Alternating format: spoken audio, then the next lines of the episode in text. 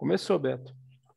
Boa noite a todos. Desculpe o transtorno aí, mas tivemos um problema técnico de conexão e por isso foi necessário mudar para o Facebook. É, mais uma vez, a APS, Associação Pós Sustentável, presente aqui com parceiros é, e associados na, em um tema muito importante, é o ODS 2. Então, sem, sem muitas sem mais delongas, nós vamos falar sobre uma agricultura sustentável para eliminar ou erradicar a fome, ODS 2. É, os palestrantes de hoje serão o Sérgio Pedini, que é associado à APS, professor de Administração e Agroecologia do Instituto Federal do Sul de Minas, doutor em Administração pela UFLA e pós-doutor pela Universidade de Perugia, na Itália. E o convidado que ele trouxe parceiro desse, desse tema de hoje é o Estevam Leopoldo de Freitas Coca, professor da Unifal, em Alfenas, e coordenador do curso de licenciatura em Geografia e doutor em Geografia pela Unesp, com período sanduíche na Universidade de British Columbia, UBC. Então, Sérgio, você como anfitrião, por favor, faça as honras da casa e recepcione o nosso parceiro e estaremos à disposição aqui. À medida que forem surgindo perguntas, vamos é, trazendo para os debatedores e assim por diante. Obrigado, uma boa noite, tenhamos uma boa live. Boa noite, Beto. Boa noite, Carmen. É um prazer estar aqui novamente nessa sequência de apresentações né, do Observatório Social da APS. Hoje com a ODS 2, Fome Zero e Agricultura Sustentável. Apesar de parecerem dois, dois temas distintos, né, há uma relação muito próxima entre eles. E para que a gente possa ter é, uma apresentação mais completa, eu fiz um convite, então, ao professor Estevam Coca, da Unifal, e ele vai fazer, vai iniciar a sua apresentação, e aí, na sequência, eu entro com mais algumas informações, certo? Estevam, é com você, então. Tá, muitíssimo obrigado, Pedini, Beto, a todos vocês que nos acompanham. Eu vou fazer aqui a projeção da tela, na qual vou realizar a minha apresentação, mas desde já eu quero destacar uh, gratidão por poder dialogar com vocês na noite de hoje, a admiração que tenho pelo trabalho que tem sido desenvolvido pela Associação Poço Sustentável. Então, nosso objetivo é fazer uma discussão sobre a agricultura sustentável e a fome zero, é um objetivo, o de número dois, para o desenvolvimento sustentável. E, nesse primeiro momento da discussão que nós vamos fazer na noite de hoje, eu quero direcionar a nossa conversa para que seja realizado um panorama sobre a fome no mundo atual. Depois, num segundo momento, o Pedini vai completar a apresentação, trazendo algumas possibilidades de a gente é, pensar na mitigação ou superação da fome, mas, dado todo o contexto que nós temos vivenciado, principalmente com essa confluência de crises que faz parte do momento presente, é, uma crise fitossanitária que está relacionada com a Covid-19, que impulsiona outras crises, falar da fome se faz muito pertinente. É interessante a gente retomar a contribuição do professor Josué de Castro, no livro Geografia da Fome, que completa 75 anos agora em 2021, quando ele diz que a fome é um tabu, assim como o sexo. Então, fazendo uma leitura sobre a forma como a sociedade, no momento em que ele vivia, olhava para a fome, ele dizia que do mesmo jeito que as pessoas têm receio de tocar no assunto do sexo, elas também tinham receio de falar a respeito da fome, porque era um assunto que as colocava de modo desnudo, que apontava para limites no modo de organização da sociedade, para falhas drásticas eh, que o mundo encontrava naquele momento. Então, eu vou direcionar a nossa conversa mais para fazer uma análise de conjuntura sobre o que, que tem sido a fome nos dias de hoje. Não é uma discussão em que eu vou me apegar tanto a elementos teóricos, mas a gente vai pontuar aqui alguns dos elementos que caracterizam a fome nesse nosso mundo contemporâneo. Então, como já foi apresentado, sou o professor Estevam Coca, da Universidade Federal de Alfenas, aqui nós temos a minha filiação. Então, eu quero começar com essa foto, é, que remete a uma situação que foi conhecida por todos aqueles que acessam qualquer tipo de noticiário, seja ele escrito, seja ele impresso, seja ele através da TV, seja ele através da internet, enfim. Todos nós ficamos sabendo que na cidade de Cuiabá, uma das principais referências uh, do agronegócio brasileiro, localizada no coração do centro-oeste do país, uma fila de pessoas buscando restos de comida em formato de osso estavam ali se colocando três vezes por semana. A gente tem vivenciado essa situação no Brasil em razão de uma confluência de crises é, que envolvem, evidentemente, a Covid-19, é uma crise fitossanitária, é, que por mais que muitas pessoas entendam que ela já está sendo superada, pelo contrário, a gente tem aí uma nova variante, novos desafios, mas ao mesmo tempo ela se soma com uma crise é, que está relacionada com a diminuição do poder de compra e, consequentemente, com a fome. São problemas que já vinham acompanhando o país há alguns anos, mesmo que diminuídos num passado recente, e que se tornam mais intensos é, por causa da crise da Covid-19, do aumento do desemprego, do retorno da inflação e assim por diante. Então, eu estou colocando aqui essa figura porque o nosso objetivo é fazer uma discussão sobre a erradicação da fome, fome zero, eh, como parte desse objetivo 2, para depois a gente falar da agricultura sustentável como uma medida que poderia contribuir eh, com a superação dessa condição. Então, eu quero destacar que esse problema que nós estamos vendo aqui eh, com a figura onde as pessoas estão buscando doações de osso, de resto de comida, ele não é exclusivo do Brasil, por mais que ele se manifeste de modo muito intenso aqui na nossa realidade. Dentre todos os objetivos do desenvolvimento sustentável, talvez esse relacionado à erradicação da fome seja um dos que nós, enquanto sociedade, mais temos patinado em atingir.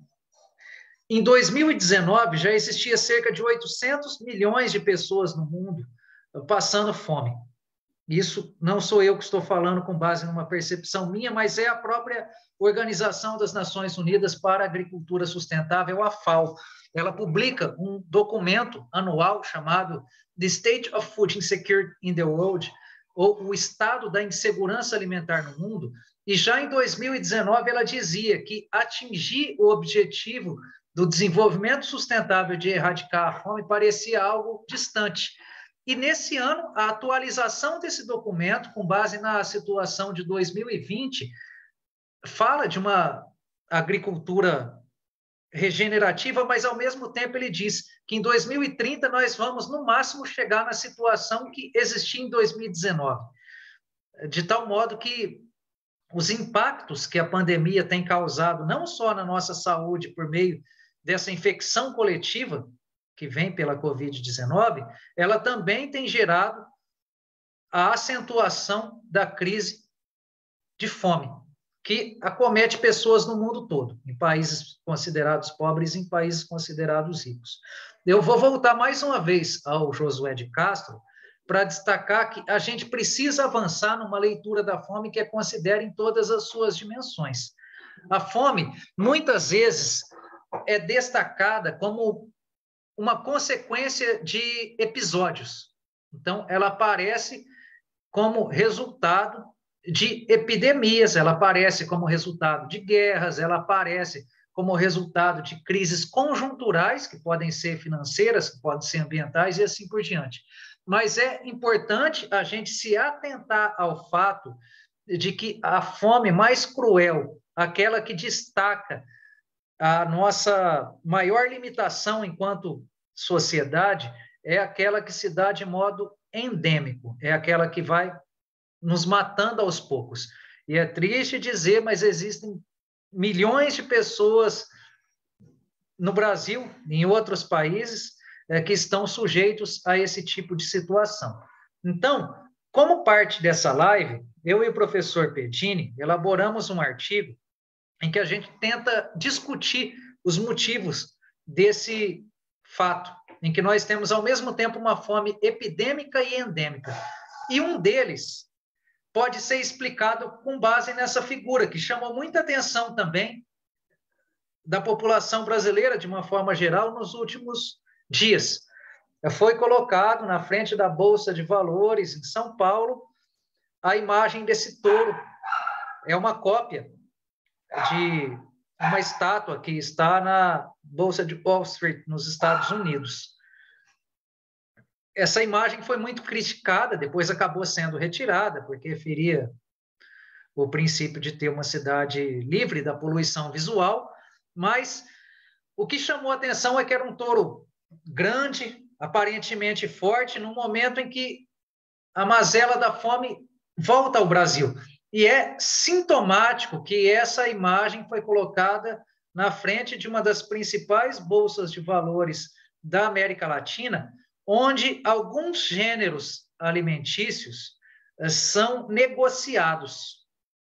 E esse é um exemplo clássico, um exemplo claro de um problema que nós destacamos no texto, que faz parte da nossa sociedade capitalista no presente, é, que é a mercantilização da comida. Quando nós falamos do objetivo 2 do desenvolvimento sustentável, fome zero, nós estamos remetendo a um direito humano fundamental que foi estabelecido em 1948 pelas Nações Unidas e que está também na Constituição brasileira desde a Constituição de 88 e reafirmado em 2009, 2010, de que o alimento é um direito. Então, ele não pode ser tratado como mercadoria. Agora, o que acontece é que os principais gêneros alimentícios, entra aqui feijão, entra arroz, mas o destaque hoje, quando a gente fala da agricultura no Brasil, vai ser a produção de grãos, soja, um pouquinho também a cana, mas com base na nossa realidade, dá para a gente falar do café também, algo muito importante no sul de Minas, a gente tem um momento em que o alimento mercadoria ganha muita ênfase. O alimento, que é algo fundamental para a gente poder viver, acaba podendo ser acessado apenas através da compra. E numa situação em que o poder de compra das pessoas diminui de maneira calorosa, isso é muito preocupante. Então, aqui tem uma outra figura que apareceu na semana passada, como um protesto contra essa imagem e que nos ajuda a entender melhor ainda o presente atual, que é essa fase de vacas magras, em que as pessoas têm passado fome ou talvez não passam fome de modo direto, mas se alimentam muito mal, que também é uma característica desse momento que nós estamos vivenciando de crise alimentar. Aqui, para ficar mais claro, a gente tem o mapa da fome no ano de 2019. São dados ainda que vêm do ano de 2014, então o Brasil aparece como fora desse mapa, né, porque nas duas primeiras décadas do século 21, a gente teve uma série de políticas públicas que levaram esse problema da fome a sério no país. A gente conseguiu sair, mas vários estudiosos têm apontado que se a gente tiver a atualização desse mapa com base em dados de 2018, 2019 e principalmente 2020, a gente tem uma situação em que o Brasil já voltaria a estar aqui dentre esses países com a cor mais quente, ou seja, mais próximos do vermelho, que são aqueles onde a fome é mais acentuada. A fome, ela se manifesta, eu repito, de maneira endêmica principalmente, mas é também consequência de uma série de outras crises, ah, como aquela que está relacionada com ah, as migrações forçadas, muito por causa de questões religiosas, muito por causa eh, de conflitos políticos e assim por diante. Aqui a gente tem uma leitura desse fato na América Latina, então percebemos uh, que a situação da fome aparece uh, como algo que tem retornado nos últimos anos, 47,7 milhões de pessoas estão submetidas a essa condição na América Latina e tem um dado aqui que chama muita atenção, que 26,5% da população da América Latina e do Caribe não tem acesso financeiro a uma dieta saudável. No Brasil, com base nesse levantamento, era indicado 14,5%, mas nós temos levantamentos mais atuais é, que vão mostrar como que isso acontece. Então, aqui temos as pessoas na parte de baixo em condição de insegurança alimentar, que é aquela que se dá de maneira moderada ou grave, e que eu tenho debatido nas minhas pesquisas como sendo manifestações brutas da fome.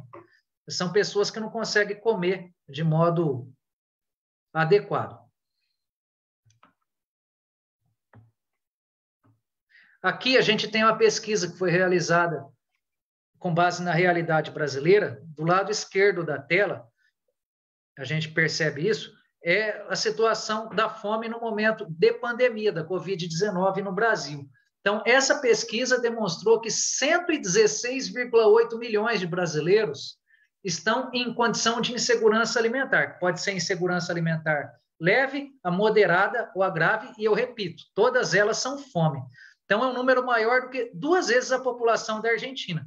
São pessoas que têm a sensação ou então a situação concreta de não poder se alimentar de modo concreto, e dentre essas, 19,1 milhões de pessoas têm passado fome, estão numa situação de insegurança alimentar severa, é a população comparada à da Grande São Paulo, por exemplo. Do lado direito, a gente tem os alimentos com maior redução no consumo durante a pandemia. Então, o brasileiro parou de comer carne, 44% do consumo de carne diminuiu. O brasileiro tem consumido menos fruta, uma queda de 40,8%. O brasileiro tem consumido menos queijo, 40,4%, e tem consumido menos, hortali menos hortaliças e legumes, 36,8%. Qual é a consequência disso? As pessoas têm comido mais alimentos ultraprocessados, eh, que são alimentos que, de acordo com o Guia Alimentar Brasileiro, devem ser evitados, porque eles são ricos em sódio, em açúcar, fazem muito mal. A gente fala da fome e muitas vezes relaciona esse problema com pessoas magérrimas, com os ossos aparecendo, mas a própria obesidade está relacionada com uma alimentação precarizada, é, com a alimentação baseada em ultraprocessados, e isso não pode ser negligenciado. Então, a gente tem que entender que a fome não é algo que se manifesta de modo linear. Ela tem primeiro uma incidência espacial. Se a gente fizer uma leitura do mundo, a gente vai perceber, com base naquele mapa que eu apresentei agora há pouco, que ela está localizada em alguns bolsões, principalmente, como a África subsaariana, o chifre da África, parte da América Latina, parte da Oceania, da, da, do Oriente Médio, perdão, mas ela também se manifesta eh, de modo espacial quando a gente olha para dentro da nossa realidade, do Brasil, de tal modo que Norte e Nordeste tem maior incidência da fome. E tem um outro fato que tem sido abordado pelos estudiosos, é, que é a incidência espacial da fome dentro das próprias cidades o que remete, dentre outros, aos desertos alimentares. Dependemos muito dos supermercados, então, algumas áreas das nossas cidades, elas não oferecem condições para que as pessoas possam acessar frutas, legumes, verduras, enfim, alimento de verdade, aqueles que vão nos tornar mais saudáveis. A fome também tem uma incidência de gênero. A pesquisa que eu apresentei agora há pouco, com base na realidade brasileira, que foi feita pela Rede Pensan, demonstra que as mulheres estão mais suscetíveis à fome. Isso é preocupante porque elas são responsáveis pelo gerenciamento da maior parte dos lares brasileiros. A fome também tem incidência racial, o que tem sido chamado de apartheid alimentar, porque ela atinge principalmente negros, e, no caso de países como os Estados Unidos, o Canadá, pessoas uh, hispânicas ou então asiáticas. E o que eu destaco aqui é que a fome é um prejuízo para todos. Se a gente olhar para os dados de referentes à nossa balança comercial, se a gente olhar para o consumo do comércio, etc., nos últimos meses eles caem de modo bruto. O que, que isso nos diz? É uma relação direta com a fome. As pessoas têm dependido mais, é, têm tido a tendência de gastar a maior parte do seu salário com a alimentação, têm comprometido sua renda com a comida, isso aí varia de extrato de renda para extrato de renda, uma questão que talvez depois eu entre se tiver perguntas nesse sentido, mas o brasileiro gasta muito com comida, muito mais do que pessoas que vivem em outros países. E isso acaba prejudicando a sociedade como um todo, que ao gastar mais com a comida, ele vai deixar de comprar uma roupa, ele vai deixar de comprar um sapato, ele vai deixar de fazer uma academia, vai deixar de pagar um curso universitário, um curso de idioma, então o comércio deixa de se movimentar. Por isso, eu destaco aqui esse fato. E para não prolongar tanto a nossa conversa, a ideia era só trazer aqui um panorama, eu coloco aqui essa figura. Então, a gente está falando desse objetivo do desenvolvimento sustentável número dois, e o que eu quero destacar é que nós não vamos ser bem-sucedidos enquanto sociedade, seja pensando no globo, seja pensando no país ou na nossa própria realidade aqui no sul de Minas, enquanto essa situação do prato vazio existir. É uma apresentação rápida para a gente lançar aqui o problema e eu vou ficar à disposição para a gente poder, a depender das perguntas, manter a conversa depois. Muito obrigado. Obrigado, professor. Impressionante. Um, um pesquisador, professor de geografia, Josué de Castro, que você citou duas vezes, trouxe um diagnóstico à época dele tão atual quanto quanto é, é, a fome e o ODS 2. A importância do ODS 2, da, dos objetivos da, da, da ONU, da Agenda 2030, discutir todos esses temas e principalmente esse aqui. É que o mundo inteiro tem que estar falando a mesma coisa. Então, se todas as ações forem repercutidas e repetidas e, e, e aplicadas simultaneamente no mundo todo, a solução está aí. Essa foto, a, que é do prato, do prato vazia, da fila do açougue, é muito emblemática. O touro magro, o touro de ouro na porta da Bolsa de Valores, que é uma dicotomia é, da, da, da, imagem e do apelo visual. É impressionante o, o, o quão atual é esse tema e necessário discutir. Professor Pedini, por favor, complemente aí, que já tem algumas perguntas surgindo aqui e, uma boa, boa fala aí. Vamos ver o que você vai trazer para a gente aí, uma solução para o nosso sul de Minas, para o nosso entorno aqui, pós-Caldas.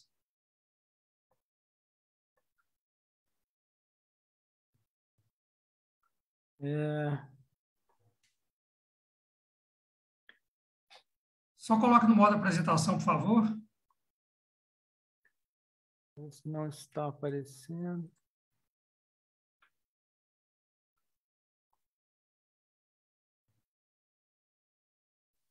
Está carregando, não? Já está aparecendo aqui, mas está sem o modo apresentação. Como são nove slides, acho que dá. Ah, tá.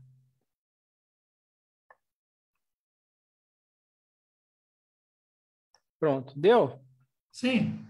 Então tá, gente, boa noite, então, novamente. É, queria primeiro agradecer ao Estevam, né? E acho que ele foi bastante sucinto, né? Quem quiser mais detalhes está tá lá no boletim, no artigo que foi elaborado, né? Acho que ele traz com bastante consistência essas informações, essas tristes informações, né? Mas são informações reais que a gente tem que é, encarar de frente, né? E tentar trabalhar. Eu vou comentar bem rápido, viu, Beto? É só alguns, algumas informações com relação é, à agricultura sustentável, em especial agroecologia, produção orgânica. Vamos focar nisso, né? É, como saídas, né? Como possíveis saídas evidentemente não para acabar com a fome, mas para tentar algo mais equilibrado, né, de produção e de nutrição. Eu achei interessante quando o Esteban colocou dos desertos, né? A gente tem aí né, subnutrições é, que não notificadas, né? De aparentemente pessoas que é, é, estão nutridas, mas na verdade não estão, porque se alimentam de, de, de, de alimentos com baixíssimo poder nutricional. Então, mais uma, uma, é, uma contribuição que a agroecologia pode trazer é, para a gente. Né? Deixa eu colocar aqui, então. Bom, é, uma primeira informação, né? Quanto à agricultura orgânica brasileira, já é referência mundial. Né? Aqui tem uma, uma matéria deste ano ainda, né? O MST, né, o, o Movimento Sem Terra, produz arroz orgânico, essa matéria, inclusive o título está errado, né? São mais de 12 mil toneladas de arroz orgânico. E o Brasil, então, se tornou o maior produtor latino-americano de arroz orgânico. Então, aqueles que, que, alguns acham né, que, não é, que não há uma produção consistente, considerável, né, isso não é verdade. A gente tem dados muito importantes que mostram a preponderância do Brasil e dos movimentos sociais organizados como precursores desse, dessa tecnologia, dessa forma de produção. Né? Só que vai além. Está né? Tá aqui uma, uma matéria bastante recente, aí, do dia 7, né, onde esse próprio MST, que produz alimentos sustentáveis, agroecológicos, orgânicos, né, tem feito uma distribuição desses alimentos para pessoas carentes, pobres do país. Né? Então, é por isso que eu disse no início, né, Estevam, há uma relação dos dois temas da ODS 2, né? fome com agricultura sustentável. Não é apenas produzir alimentos, mas também tentar colaborar ou ao menos minimizar esse efeito terrível que é, é da fome no planeta, né? E a agroecologia tem sido é, preponderante nisso. E aí eu tenho aqui alguns dados, né, mais recentes, né? Hoje, segundo os dados do censo, que não são os dados oficiais do Ministério da Agricultura, mas é, 22,5% dos municípios brasileiros já tem alguma produção orgânica. Se a gente for observar, né, o leste de São Paulo e o sul de Minas, que está aqui próximo da gente, né, nessa região mais próximo da gente, tem quase todos os municípios com produção orgânica. E nós temos feito um trabalho, inclusive, de mapeamento. Né? Nós, aqui do IF Sul de Minas, né, o GEPLAN, que é o Grupo de Estudos e Planejamento, do qual o Estevam também é colaborador, junto com a Unifal, né, com o pessoal da Geografia da Unifal, em tentar mapear, identificar essas experiências na nossa região. Aqui está um dos exemplos do trabalho do GEPLAN. Aqui é só da produção de frutas, né? sul e sudoeste de Minas. É um trabalho que foi feito pelos nossos pesquisadores e bolsistas, é, identificando os municípios onde existe produção orgânica certificada de frutas.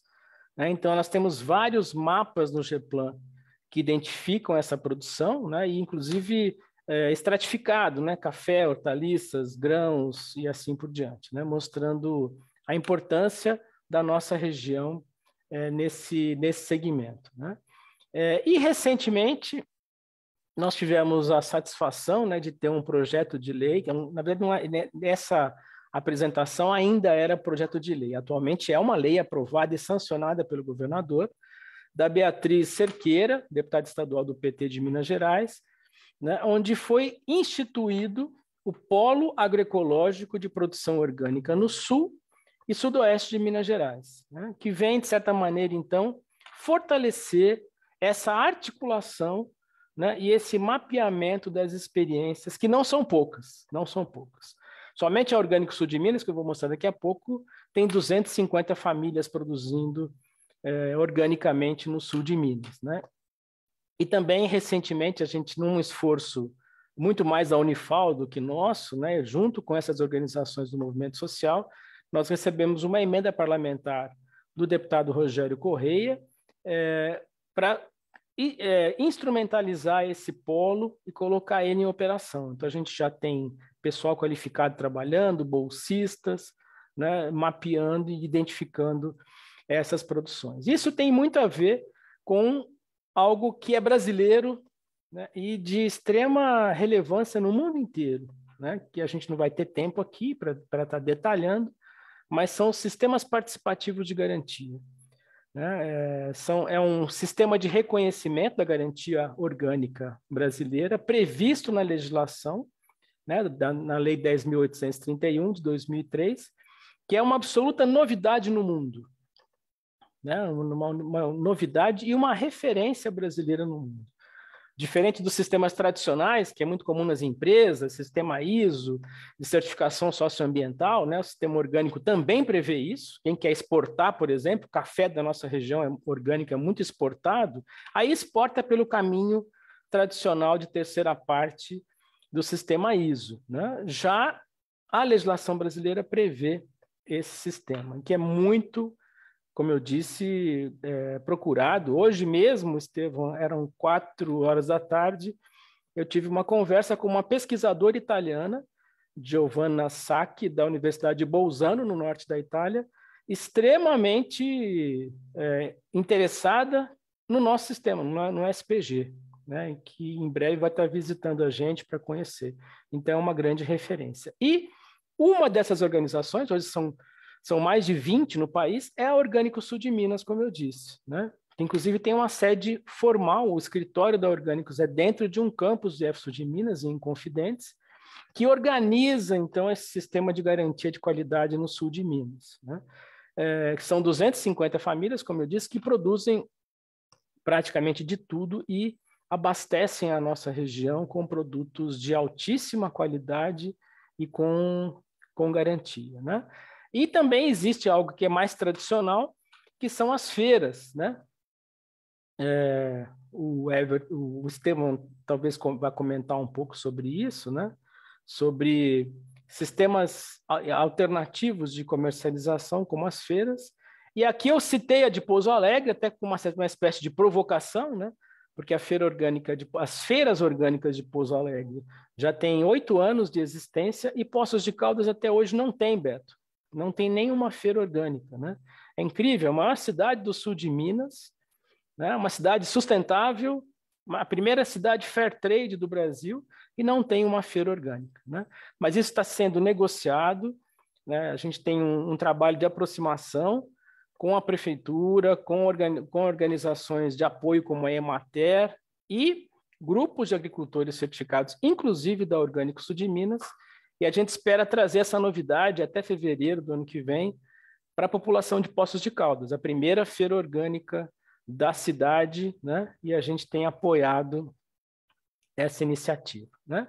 Bom, era mais então para para estar tá comentando, né, que existem problemas seríssimos, né, como como foi comentado, mas também existem movimentações, esforços para tentar superar esse quadro. Com você, Beto. Obrigado, professor Pedini. Importante essa catalisação com o Instituto Federal, essa parceria esse, essa referência para não só para o Brasil, bem como para o mundo, né, contato com a professora italiana, é, pesquisando. Esse é a, essa é a vantagem da internet, dessa visibilidade que a universidade, que a academia tem que trazer para, é, de fato, retornar para a população o produto que é derivado de uma pesquisa, de um estudo, e é nessa linha que algumas perguntas já surgiram aqui. É, são 8 horas e 24 minutos. É, eu vou tentar sintetizá-las aqui, é, mas olha aqui, é, não seria uma contradição os produtos orgânicos serem mais caros que os convencionais, já que precisamos acabar com a fome no mundo? Essa é uma pergunta que foi feita aqui.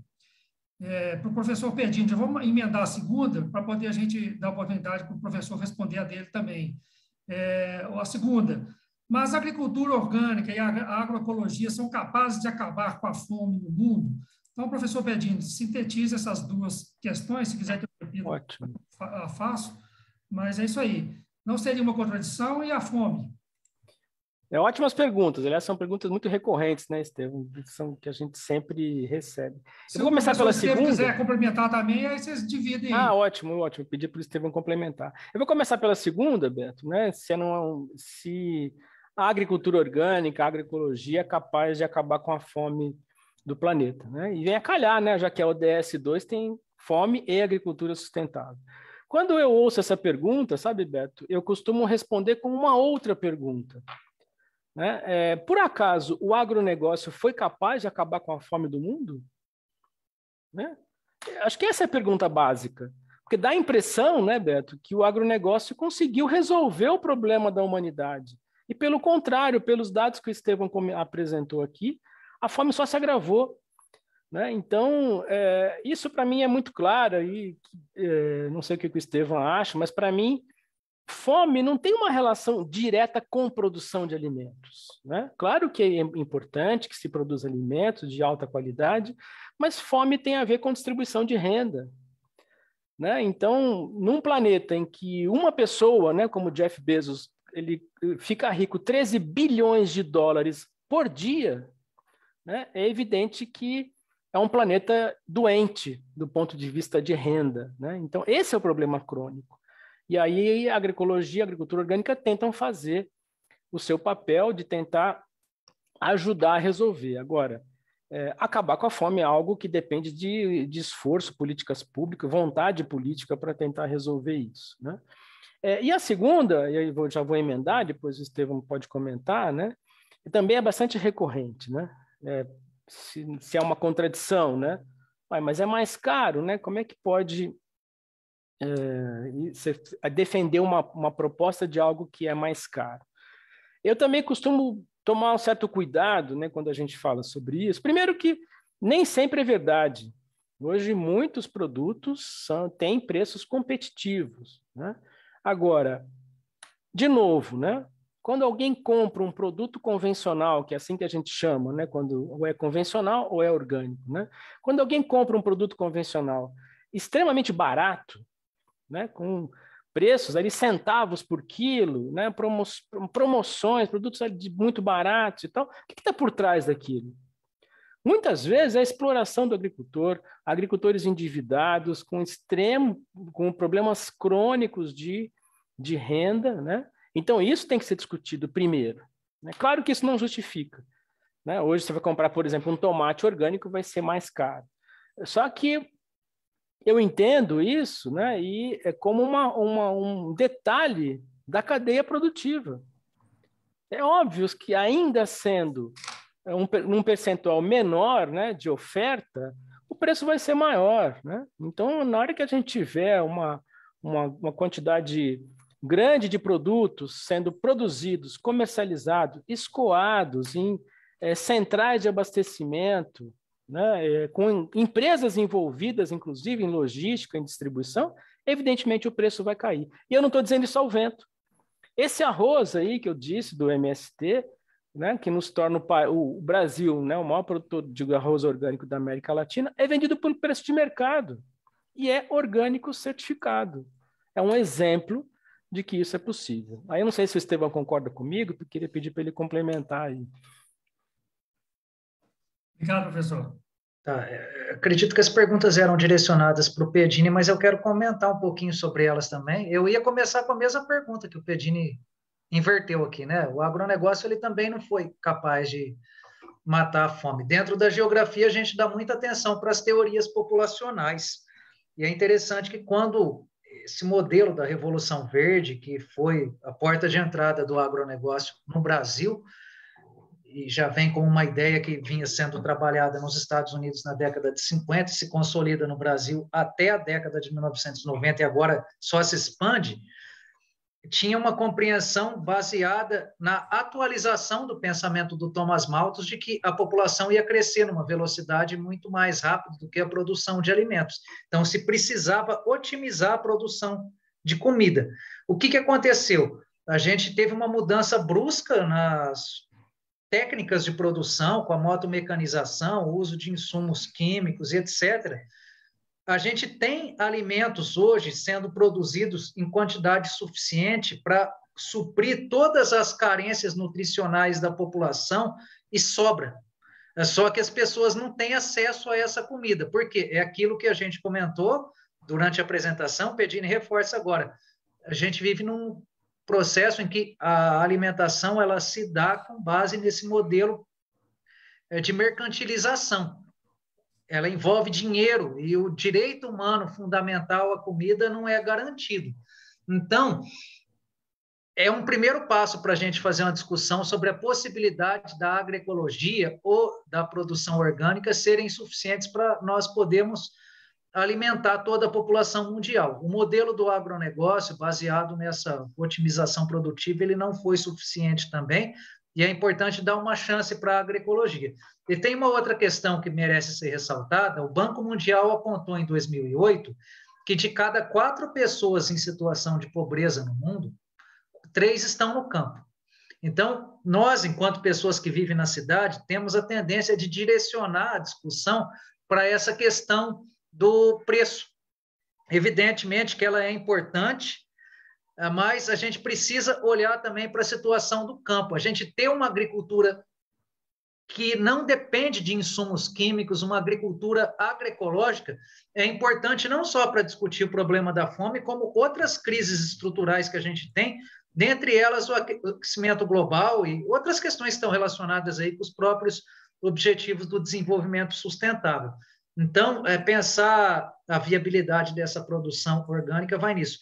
E o Pedini destacou aqui, por exemplo, o caso do MST. A gente tem uma ação é, que tem sido desenvolvida aqui em Alfenas, em parceria com o movimento. Os preços são muito próximos aos de mercado e existe por parte dos próprios agricultores essa compreensão né, de que a agroecologia ela não pode ser algo elitizado, ela tem que ser acessível então, é avançar nesse consumo politizado e principalmente para as iniciativas de produção que são desenvolvidas com base no modelo de reforma agrária popular. Mas aí a gente pode ampliar a conversa depois. Eu vi aqui que tem umas outras questões que vão me permitir aprofundar mais. Obrigado. Pois é, é foi feita uma provocação aqui no, no, no, sobre se esse sistema pode auxiliar a, a alimentação da, é, escolar. Se já há algum, alguns trabalhos sendo feitos, alguma iniciativa nesse sentido, exatamente para poder reforçar a alimentação, sabendo da importância da nutrição saudável, nutrição saudável e, e nesse processo de integração produtor, consumidor e assim por diante, trazendo uma, uma alimentação saudável. Então, só que você estava com a fala, não sei se o, se o professor quer, quer iniciar até o, o, o Estevam ajustar o baby ali. na, na verdade, desculpe, a gente está invadindo a sua... A, a, a, as lives estão invadindo as nossas residências, né? mas é, é salutar essa discussão. Pode, professor, se você quiser iniciar o pedindo, iniciar antes dele, dele acertar lá? Se quiser, eu começo já. Não, beleza. Vai lá, vai lá, Estevam. Já ajeitei a Nenê aqui. A, a pergunta era só sobre o PENAI, né?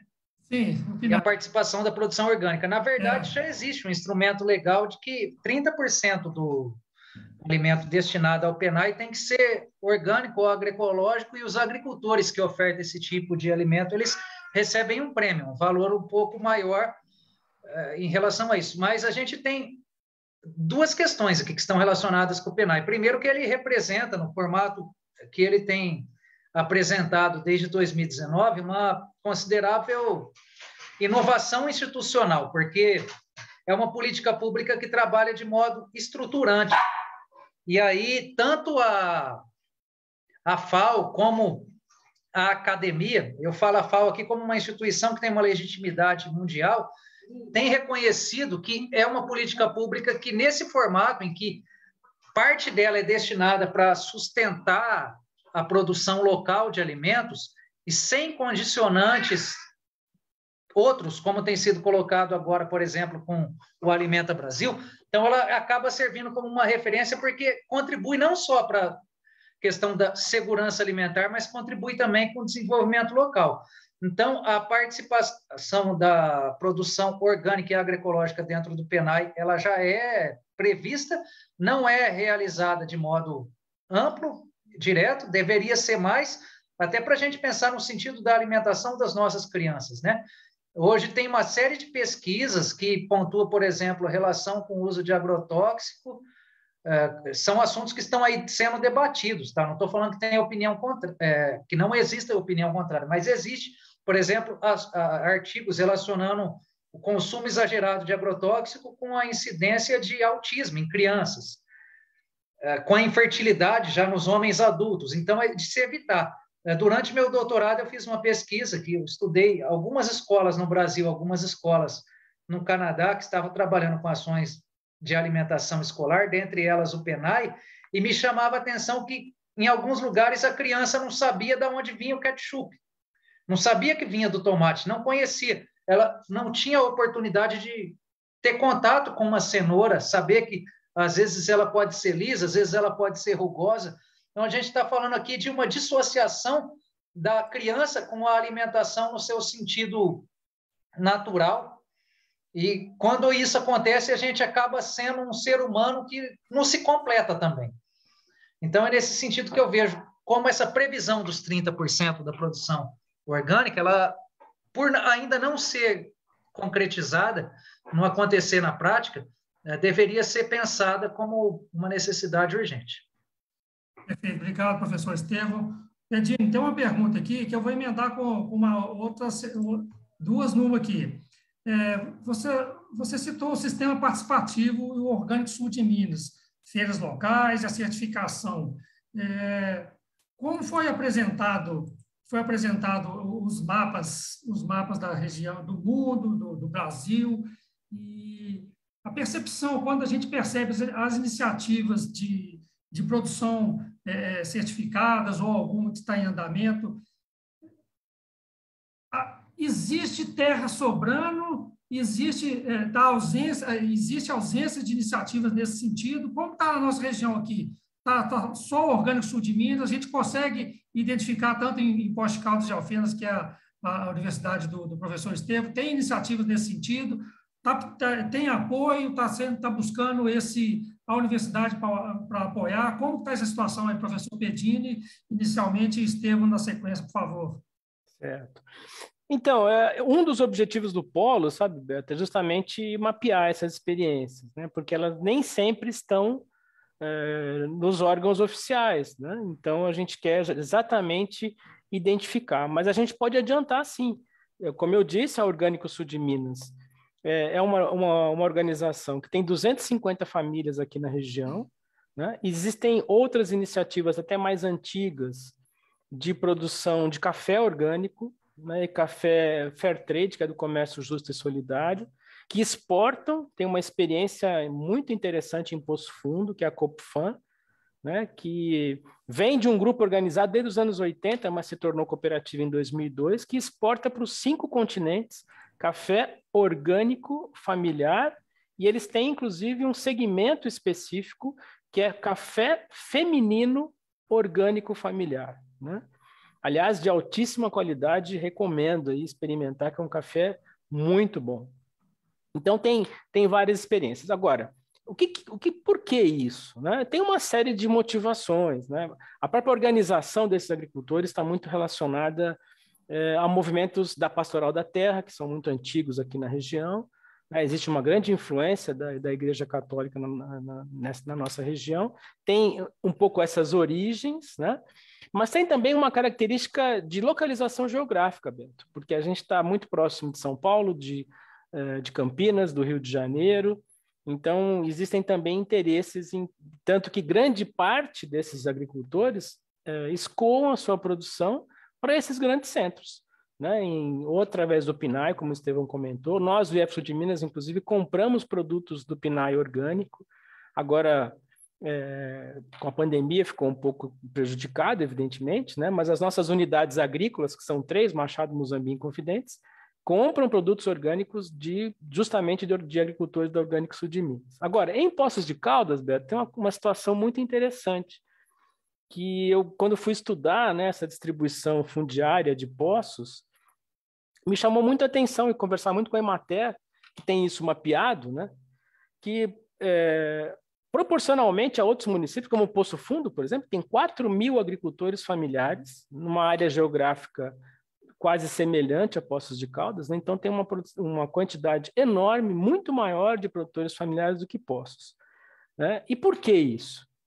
O argumento que me que deram é que existem ainda grandes propriedades aqui de famílias tradicionais em Poços de Caldas, né? que ainda produzem eucalipto, algumas são destinadas à mineração. Então, assim, não existe uma grande concentração de produtores familiares aqui na, é, na cidade. Inclusive, essa é uma das preocupações para esse projeto da Feira Orgânica de Poços.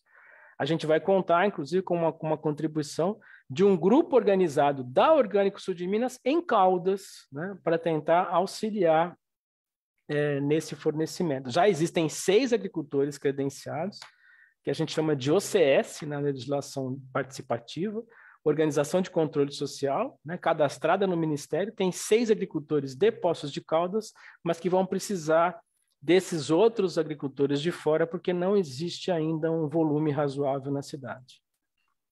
Obrigado, professor Pedini. O professor Estevam, antes de, de você, você complementar aí, eu vou fazer uma pergunta que surgiu aqui, bastante simplória, mas, por outro lado, bastante profunda.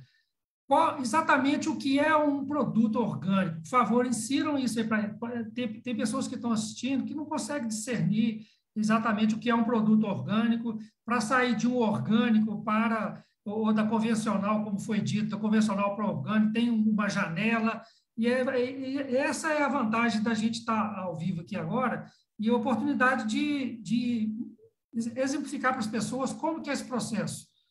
Por favor, professor Estevam.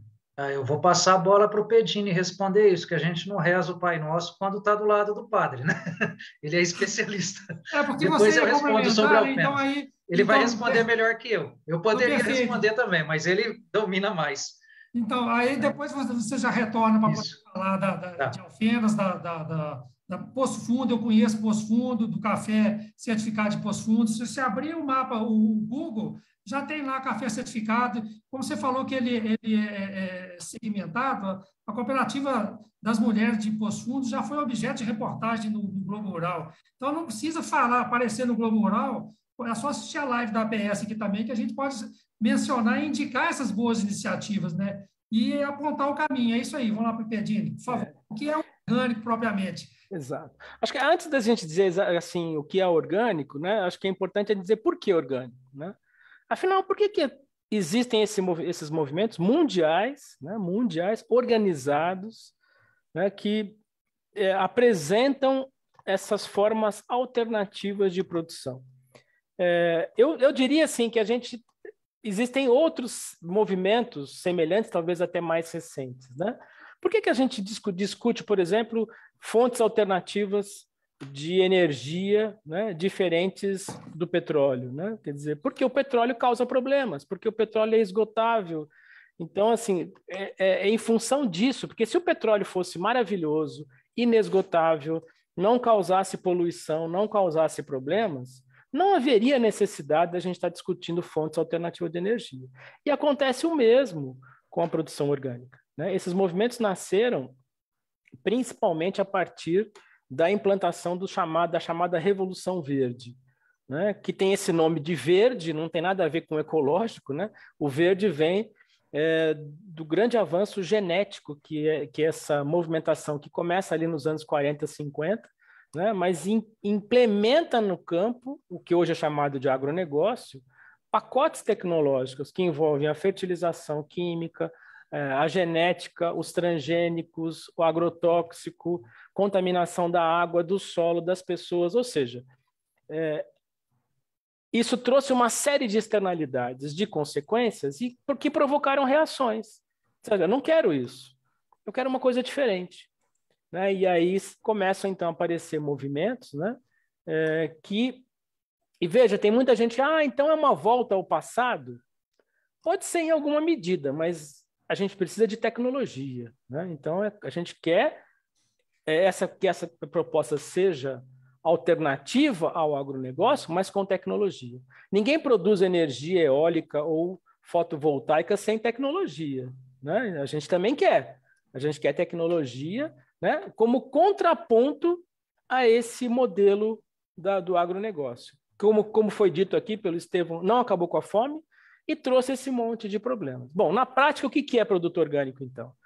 São produtos que é, produzidos com isenção desses problemas. Então, não, não se usa fertilizantes químicos é, solúveis de síntese, nenhum tipo de agrotóxico, é proibido transgênico né, nos sistemas orgânicos de produção, né? E, e aí tem todos os fatores que estão próximos disso, respeitar é, o solo, a água, as pessoas, né? e tem que ser, para que acesse o mercado, tem que ser certificado. Né? Por isso que existe a Orgânico Sul de Minas controlando essa qualidade. Acho que assim, eu fui bem rápido, né, Beto? Porque. Mas tem muita informação, né? Quem então, quiser procurar sobre isso. Professor Bedini, na realidade, a gente, gente, acho que a gente já tem que marcar uma nova live para poder discutir. Sim. Já emendaram aqui uma, uma pergunta na outra. Por que, então, produzir, fazer compostagem urbana, é, espaços públicos urbanos ociosos, a, é, a horta comunitária, a horta comunitária e a inserção de a, a arborização de árvores frutíferas na área urbana? Ora, quanta, quantas perguntas surgiram a partir da provocação do que é orgânico, e eu não sei se nós vamos ter tempo, já são 15 para as 9 aqui, e o professor Estevam não falou ainda sobre sobre a questão de Alfenas e das iniciativas lá em Alfenas, Poço Fundo. Então, se o senhor quiser faz, falar, falar, fazer uma síntese bem, um, um, resumo do resumo sobre essas questões do, do orgânico, é, é você citou da água, qual é o papel da água nessa cadeia de, de produção de orgânico, de trazer, de trazer o, o químico para a dieta saudável, que não vai ser mais saudável, né, infelizmente, então é isso. Se o senhor quiser é, sintetizar, pode é, emendar aí, professor Estevam. Tá, eu vou aproveitar essa questão, então, também, para tentar dar uma complementada no que já foi dito muito bem pelo Pedini. A questão hoje da alimentação e a gente pensar a agricultura e a fome como um todo, ela não pode mais ser entendida como um problema exclusivo do campo. Ela é um problema do campo e da cidade. A gente precisa fazer uma leitura que é multiescalar, que considera todas as escalas, e também multidimensional, que entende todas as dimensões que compõem a realidade. E é em cima disso que, de modo mitigador, eh, nas cidades tem emergido, por exemplo, essas hortas comunitárias, elas não vão trazer respostas definitivas, mas ajudam a pensar em ações imediatas. Eu acompanho, por meio de um projeto de extensão, já falando aqui das ações de Alfenas, junto do professor Flamarion, e da Clara e uma equipe, um conjunto habitacional aqui de Alfenas, é, criado com base no programa Minha Casa Minha Vida, as pessoas em situação de vulnerabilidade social, muitas das quais às vezes não têm condição de fazer três refeições no dia, a gente tem dados que vão nesse sentido, e foi criada uma horta que tem minimizado a situação de deserto alimentar pela qual essas pessoas estão sofrendo. Aqui em Alfenas, a gente tem também algumas ações que nos ajudam a pensar ainda essa questão do orgânico, a sua classificação, que nós temos trabalhado, enquanto universidade, com base na perspectiva da agroecologia, que aí é um ponto que eu quero tocar. Hoje tem empresas, até mesmo aqui no sul de Minas, usina de cana-de-açúcar, produzindo o que eles chamam de orgânico. Eu acho que, com base no que o Pedini colocou, está claro aqui que o orgânico vai muito além. Então, uh, chama atenção para a participação dos movimentos sociais, aquilo que eles têm pontuado como agroecologia, e a importância de a gente situar que não é só ter ou não veneno, mas é valorizar os circuitos locais, é valorizar a relação com o entorno, as pessoas, enfim, é a gente se pensar novamente enquanto seres humanos, por isso é uma questão ontológica, uh, com base no processo de alimentação. Aí aqui a gente tem trabalhado, além dessa ação que é desenvolvida no conjunto habitacional, temos também uma feira que foi paralisada por causa da pandemia, então ela se transformou num grupo de consumo. A gente espera agora que essa Omicron não seja tão assustadora como o nome indica, e que no começo de 2022 a gente já retorne com a feira, continue com o grupo de consumo, sempre pensando nessa questão que eu pontuei agora há pouco, que eh, discutir a produção orgânica enquanto nós, que somos habitantes da cidade, ela não pode ser feita só com base nos nossos interesses, mas é olhar também para a agricultura, para a função multidimensional que ela exerce, e que de um jeito ou de outro a gente tem que criar um acordo com as pessoas que ofertam o alimento para poder, entre aspas, sustentar essa produção também. Então, são uma série de arranjos que acredito que eles não vão partir direto do governo, vão partir de nós, enquanto sociedade civil, dos movimentos, etc., é, para a gente criar algumas possibilidades para mitigar esses fatores, solucionar estruturalmente exigiria outras condições, a gente precisaria de mais algumas lives para falar sobre isso, mas é, são caminhos que a gente tem colocado aí. Perfeito, obrigado, professor Estevam. Bom, vamos caminhar para o final, e eu vou deixar aqui uma, uma questão, acho que mais provocativa, no sentido de estar de, de tá deixando agendada uma próxima live com esse outro tema, e a partir de janeiro o Observatório da PS vai retomar as, as lives e com outros temas dentro da Agenda 2030. Sabendo que a própria ONU, na, na Declaração dos Direitos Humanos, o artigo 25 da Constituição Federal, traz lá no seu, na, suas, é, no seu caput exatamente a necessidade e, e define o quanto que é indispensável uma dieta e garantindo a todos esse direito. Foi colocada uma, uma pergunta aqui no, no, no chat aqui para gente sobre, sobre a necessidade do, do alimento orgânico e, a, e a, a, a, quantidade ou até mesmo a forma que esses produtos não, não, não orgânicos vêm sendo é, fornecidos através de embalagens que não são sustentáveis. Então, é um, é um paradigma. Você produzir um alimento orgânico e, e já está oferecendo ele direto do produtor para o consumidor sem quase que embalagem nenhuma ali, totalmente preservado e sua integridade garantida. E é o contrassenso são as embalagens que aí nós estamos falando de resíduos, de descarte, de lixão, já é uma outra, uma outra, um outro tema aqui para uma outra live também, mas esse êxodo, esse êxodo do, do produtor rural e a demanda de quem mora na, nas capitais, nas cidades, buscando os produtos orgânicos, é uma conta que não fecha. Então, a gente tem a ONU, Constituição, o produtor isolado, a iniciativas da sociedade civil, que a, é, que a gente percebe que está mais na, na, na sociedade civil, como conciliar tudo isso aí, reduzindo agrotóxico, reduzindo embalagem, reduzindo descarte, promovendo a educação ambiental, agroecologia. Então, são todos esses tópicos que a gente não vai poder, é, nesse momento, abordá-los nesse, nessa live aqui.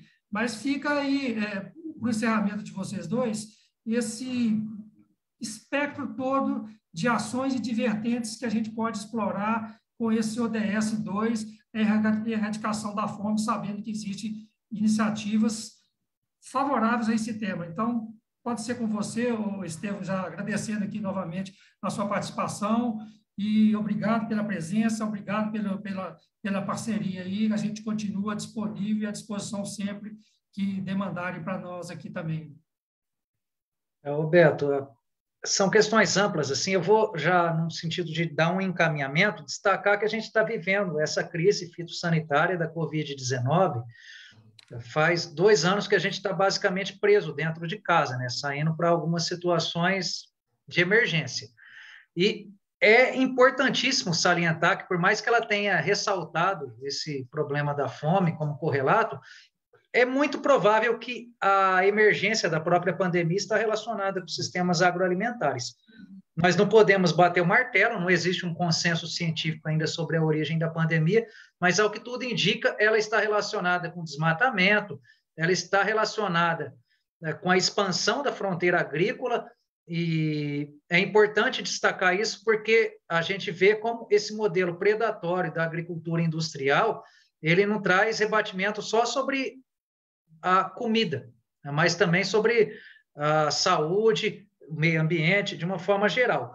Pensar a produção orgânica e a agroecologia, a gente defende, a gente tem uma postura política de situá-la enquanto um caminho, mas é fundamental destacar que são propostas em construção, que nós entendemos ser mais viáveis e mais urgentes do que aquilo que é apontado pelo agronegócio, e que são criações humanas, então estão eh, sujeitas ao princípio da contradição. A gente vê bastante comercialização de produto orgânico com base em embalagens eh, que não são as adequadas. É certo? Não é. Tem a questão do petróleo, que está relacionado com tudo isso, mas como eu coloquei, são ações em construção, passos que a gente está colocando aqui que precisam ser dados e que a gente vai é, dentro de ações, algumas mais pontuais, outras mais amplas, tentando construir saídas. Acho que é importantíssimo a gente fechar esse ano de 2021 destacando essa questão da fome, as possíveis saídas. A pandemia trouxe essa questão de a gente se repensar enquanto seres humanos, enquanto sociedade, de valorizar o aspecto público e olhar mais para a nossa saúde, aumentou o consumo de produtos orgânicos e agroecológicos, tem pesquisa destacando isso.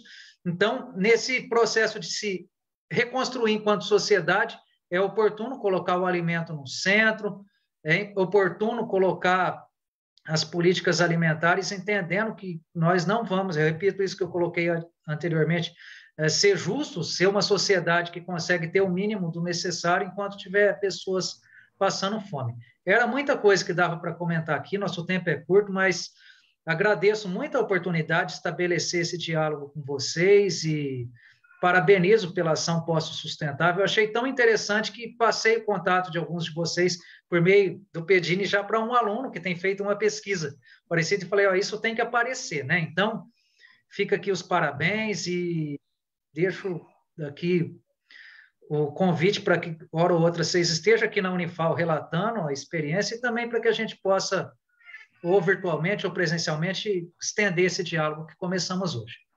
Obrigado, professor Estevam. Na realidade, é o seguinte, nós, embora nós não, não tenha citado em momento algum a função social, tanto da propriedade, a função social da universidade, mas todo o nosso discurso aqui está embasado na função social de tudo. A universidade existe exatamente para promover essa integração, essa conexão com a sociedade civil, com a ciência e a academia, com, com a, as políticas públicas, e enxergar essas oportunidades e criar um polo fértil para que isso aconteça. Então, esse é o papel nosso aqui, de criar e de aproximar e de fazer conexões. Então, o resultado está tá, tá perfeito, o horizonte que a gente entende que é o melhor para todos, mas esse é o papel nosso aqui, é a função social que transcende esse momento, levar e transmitir o conhecimento a todos e aproximando as pessoas do alimento. É, enaltecer o papel da, da, da, seu papel na Unifal. Recentemente assistimos uma reportagem de você é, mostrando como está funcionando, o produto sendo, sendo recolhido ali na hora, ali, fresco. Então, é muito importante essa iniciativa. Agradecemos a, a, a sua participação aqui mais uma vez desejando a todos aí que participaram com vocês da, elaboração, aos seus alunos e o pessoal da universidade, um Feliz Natal. Professor Pedini, é, por favor, faça suas considerações finais para que a gente... Final, e, e se o, o, o, professor Estevam quiser complementar ainda a partir da minha fala agora, ele fica à vontade depois. Obrigado. Bom, queria primeiro agradecer o Estevam, né, companheiro, colega aí de trabalho, né, de projetos conjuntos há bastante tempo, né, e te agradeço muito aí tanto pela elaboração do artigo, do boletim e da participação na live. Né? É, eu só queria terminar, sabe, Beto, dizendo que é, cabe também um pouco a, a, nós, ao nosso esforço. Né? Eu, eu me transferi para Poço de Caldas há três anos, né? e há três anos eu compro alimentos orgânicos certificados aqui em Poços. Né? É, de uma família que vem há sete, oito anos de Poço Fundo entregar produtos orgânicos deles e de, de, de produtores orgânicos do Brasil inteiro. Né? Eles estão aqui em Poços, eles entregam produtos, a gente faz em pedidos pelo WhatsApp, tem várias famílias que compram, tem seis agricultores que já comercializam produtos orgânicos aqui, agricultores familiares com áreas pequenas, né? Então, assim, se procurar, acha. Né? Acho que tem um pouco isso. É, é óbvio, é evidente que é muito cômodo, e isso é inegável, né? A gente ir talvez até menos em feiras, né, mais em supermercados, porque tem a comodidade, a segurança, estacionamento. E, inclusive, esse é um dos motivos dos produtos orgânicos altamente embalados. Né? Porque quando você vai lá no setor de hortaliças do supermercado, normalmente, com algumas exceções, né, as hortaliças estão lá a granel. Então, se você tiver interesse, você pode até pegar aqueles produtos e colocar numa sacola sua e, e levar isso sem tantas embalagens. Como o orgânico é diferenciado ainda, ele tem que ser embalado. Embalado, etiquetado, né? porque ele não pode se misturar com o convencional, porque é um produto diferente. Tem um código de barra diferente.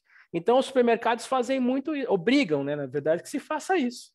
Né? Olha, tem banana aqui, a granel. Ah, mas é orgânica. Ah, não, então tem que ser um lugar separado, com embalagem de isopor, com, com isso, com filme de PVC e assim por diante. Agora, tem alternativa para isso.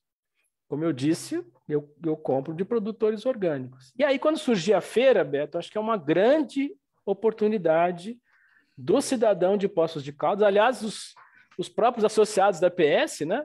acho que vão poder ir é, conhecer esses agricultores, conversar com eles. Acho que isso é fantástico numa feira orgânica, né? Não é só comprar, é conversar, conhecer esses produtores, saber das dificuldades que eles enfrentam e poder fugir um pouco desse desse modus operandi da agricultura convencional do agronegócio. Então, me agradeço muito também aí é, a oportunidade, agradecer você, Beto, a Carmen, pelos bastidores aí, Andressa, né, por estar nos, nos apoiando nisso, tá?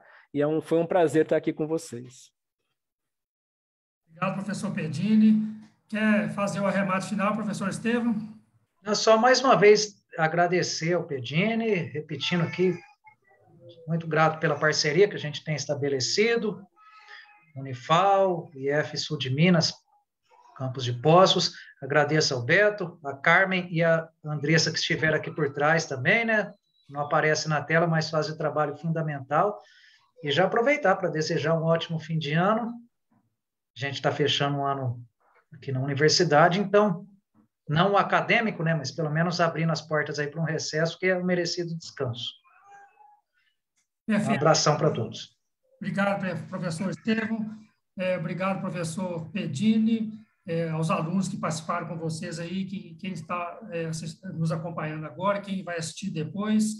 É, a APS tem é, as mídias sociais, tanto no Instagram, no Facebook, tem o canal no YouTube. Hoje não foi possível fazer a transmissão por lá, mas já justifica aqui no final quem, quem tentou acessar o YouTube, nós tivemos um problema técnico de transmissão, mas é, é imediatamente nós viramos para o Facebook.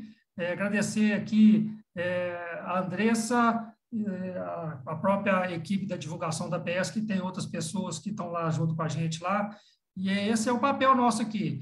É um serviço voluntário, aqui foi todos, a participação aqui é voluntária, e, e como foi dito há pouco, a função social nossa e, e da sociedade civil é essa, de ocupar os espaços. Se tiver alguma crítica, tiver alguma sugestão, é, marque a gente aí, que nós vamos encaminhar. E esse, é, é, se não gostou, pode falar também. Então é isso. Obrigado a todos, obrigado pela participação. Acessem o artigo completo lá, que está muito rico. Se for citar, usa, usa a referência do, do, dos autores, que é importante também, que é um, um trabalho de, de, pesquisa, demanda muita energia até chegar no, no, no ponto que está. Mais uma vez, um Feliz Natal para todos, obrigado pela presença aqui, e é isso. A PS agradece mais uma vez, em janeiro, novas transmissões aí com o outro ODS. Obrigado.